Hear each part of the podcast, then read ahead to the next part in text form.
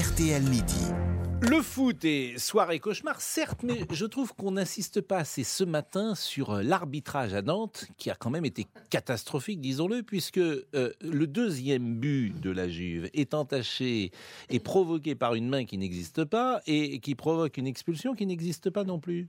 Bah, L'expulsion, elle a été bien réelle et elle a posé problème au. Certes, Au club mais il n'y a, a pas main. Il n'y a pas main, donc il n'y a pas exclusion. Il n'y a pas main. Mais comme vous le savez, évidemment, l'arbitre a toujours raison, euh, cher Bah, Pascal. certes, mais enfin, aujourd'hui, on ne peut plus dire un mot sur l'arbitrage. Enfin, le cauchemar, euh, Pascal, euh, vous le savez, il n'était pas que nantais. Hier soir, Oui. certes, Nantes a été euh, battu 3-0 par la Juventus Turin.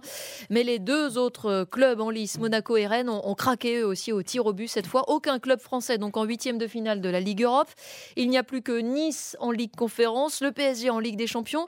Euh, Nicolas Georgerot, le constat est plus que sévère pour le foot français. Bah oui, d'autant que le point de départ, c'est quand même une saison remarquable pour, euh, pour les clubs français, puisqu'il y en avait cinq représentants sur six qui étaient qualifiés pour les phases éliminatoires.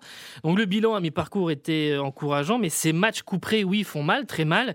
Alors il y a une Ligue 1 euh, passionnante à suivre cette saison avec Paris, Marseille, Monaco ou Lens, notamment pour le titre de champion, mais l'Europe est un terrain incertain. Constat dressé par Bruno Genesio, l'entraîneur rennais, dont l'équipe s'est donc inclinée au tir au but contre les Ukrainiens du Shakhtar Donetsk. C'est vrai que cette année, le championnat, il y a quand même de très bonnes équipes.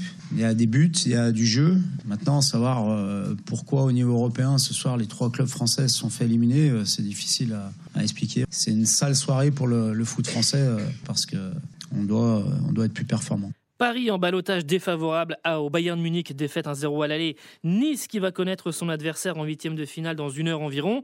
Euh, Les résultats de ces deux clubs en mars diront si le classement de la France à l'UEFA est menacé. Il faut absolument faire mieux euh, que les clubs portugais et néerlandais afin de rester cinquième à l'indice européen et avoir quatre clubs concernés par la Ligue des Champions dans la réforme à venir. Merci beaucoup, euh, Nicolas Georgerot.